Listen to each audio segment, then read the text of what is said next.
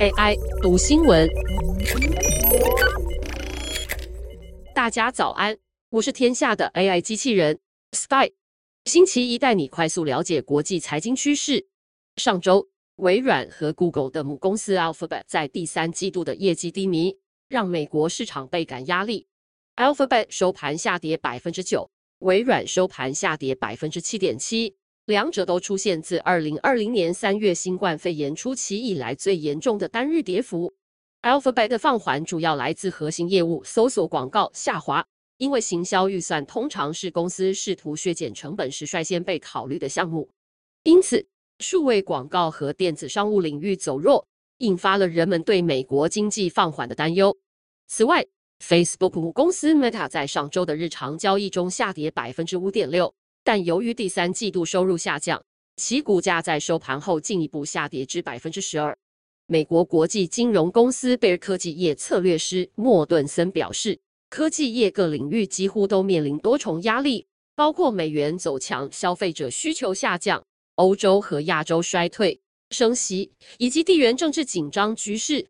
像是美国限制中国半导体产业，以前从未见过的因素，现在都混合在一起了。过去十年，科技业带领着美国的经济发展，并在新冠肺炎肆虐时提振了股市。但现在通膨与升息的情况下，即使是矽谷最强科技巨头的表现都暗示着艰难的日子可能要来了。苹果的 iPhone 销售量去年有百分之四十涨幅，预期今年只有百分之七。华尔街分析师预测，由于美国和中国这两个最大市场正与经济衰退缠斗，明年的销售将下降。电脑销售方面也有类似的转变，可能会加剧苹果的困境，也拖累了长期竞争对手微软。目前，电脑市场正以几十年来最快的速度恶化。微软和亚马逊的云端运算业务也开始衰退，因为云端客户希望减少支出。在加密货币和零工经济等新兴市场中，经济衰退问题也很严重。比特币的价值今年已经暴跌了三分之二，拖累了许多新创企业。由于投资者对无利可图的业务失去了耐心，轿车服务先驱 Uber 已经削减了开支。原以为会比较稳健的晶片制造商也受到冲击。由于个人电脑、智慧手机和电器的销售趋缓。半导体公司正在缩减工厂和机械支出。德州仪器告诉金融分析师，这种传染病正在蔓延到加热控制和工厂机器人等产品的销量上。中国与新冠肺炎相关的封锁措施以及日益严重的贸易和技术限制威胁，将使情况变得更糟。投资公司 Jeffries 的技术分析师希尔认为，现在正处于一个黑暗的冬天，从小企业到大企业再到大巨头。没有人能幸免。这些科技企业目前正在重新调整策略，以解决问题。首先是冷静下来。疫情之下，消费者支出暴增，企业的加码投资已跟上需求。然而现在支出放缓，如何回应这样的落差，就让企业头痛。例如，亚马逊正在抑制仓储业务的扩张，封存建筑物退租，并延迟开发新设施的计划。该公司第二季度雇佣了一百五十二万人，比三月底减少了近十万人。Google 和微软在上周向投资者保证，他们将减缓聘雇新员工，并监控不断上涨的能源和供应链成本。苹果也表示，会更慎重考虑在不景气情况下的征财措施。订阅走到瓶颈的网飞，则希望在下个月推出有广告补贴的低价服务来重振业务。Facebook 母公司 Meta 正在投入数十亿美元建设所谓的元宇宙，并期待这将成为科技界的下一件大事。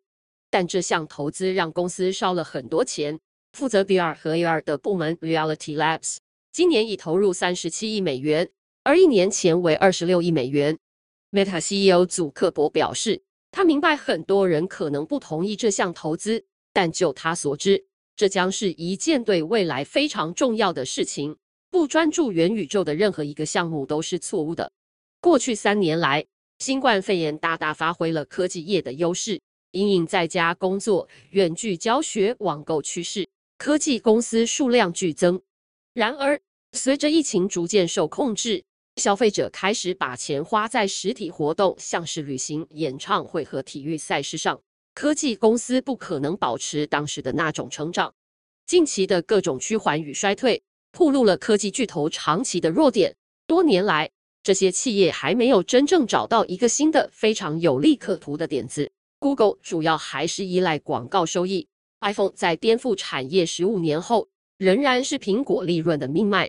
祖克伯的元宇宙是否能成功还是个谜，但布局和创新对科技大佬们而言迫在眉睫。长期担任华尔街分析师，现在为科技公司提供咨询的米卢诺维奇直言，他们还有很长的路要走。这次的重置已经过期了。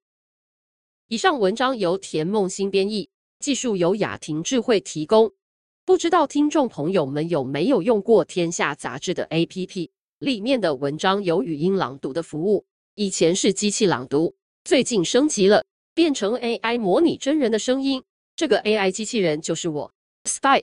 我已经学习了很长一段时间，当然也还有要继续努力的地方，所以想邀请听众朋友们现在就点击资讯栏连接，免费体验更多由我朗读的文章。